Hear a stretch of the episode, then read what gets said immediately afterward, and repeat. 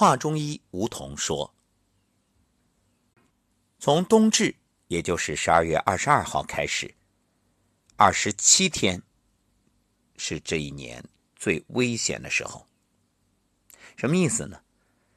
这里所指的最危险，是养生的角度来说，因为温度决定人的健康程度，寒冷本身对人就是一个极大的考验。这二十七天啊，被称为三九天。因此，在养生有道理，我们做了一个系列节目，分为几档。给大家谈这二十七天如何养生。那么今天呢，在我们话中医里要给各位所说的是一味固肾藏精汤。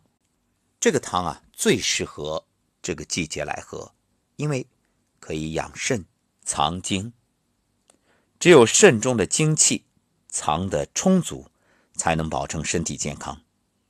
因为冬属水，对应肾。而肾脏的生理功能就是藏精。民间有句俗语：“冬不藏精，春必温。”什么意思啊？冬天如果没有好好的去固藏你的精、精气、精神，那么到了春天就容易生病。反过来说，只要把肾养好了，作为先天之本。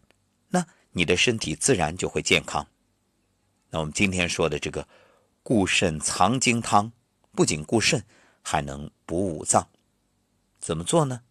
可能有的朋友会问，是不是要用很名贵的材料啊？不是，很简单，都是常用的食材：生栗子、生核桃、莲子各六个，然后一把枸杞，一把葡萄干，然后四分之一的陈皮。这个呢是一人的量，当然你可以根据人数的多少来增加食材。我们来说说怎么做啊？莲子先用水泡上两个小时，栗子呢外壳剥掉，但注意这个栗子的内皮儿不要去，然后把它切成两半放旁边备用。核桃也是把外壳剥去。那核桃仁儿的外皮呢，留下来，把这个核桃仁啊掰开，呃，你掰碎也行，放旁边。所有材料一起下到锅里，加上水煮开之后，开锅再煮半小时，然后起锅，将分离了的栗子内皮儿捞出，这个时候就可以丢掉了，因为它已经把营养成分啊煮到了这个汤里。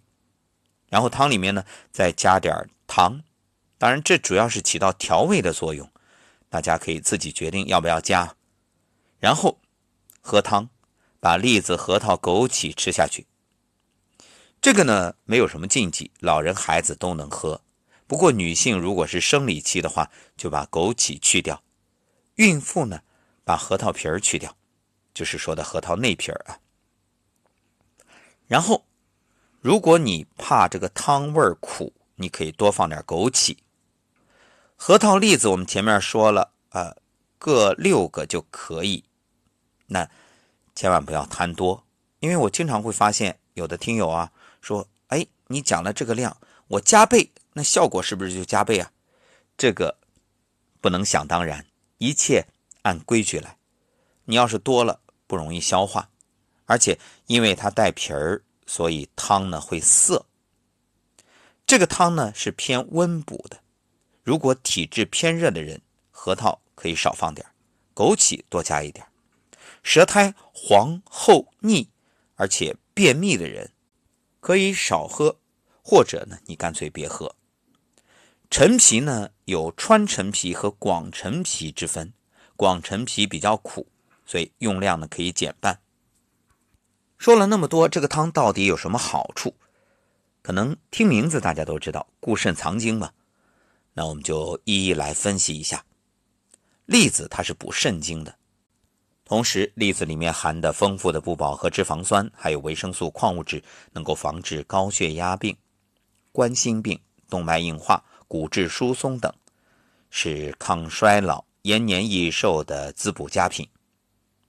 核桃呢，它可以补肾阳，所以就算你不煮这个汤，那作为男人每天吃点核桃，也可以提高精子的质量。葡萄干主要是帮助肾脏储水，《本草纲目》记载，葡萄北方以之补肾，南方以之吸痘，可以勿矣。就自古以来，北方就有吃葡萄干补肾的习惯，南方人呢吃葡萄干是用来减少因肾气不固而发痘疹的几率。所以古人呢想补肾，那一般来说啊，就是每天吃一把葡萄干莲子它是补心的。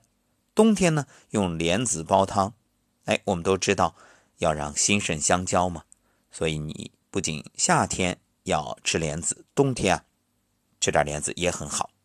陈皮主要是健脾胃、助消化，因为冬天补的东西多，那滋养的食物多，所以给滋腻的食物开路，可以更好的运化。好，各位，那么来试试固肾藏精汤。让这一个冬天可以安然度过。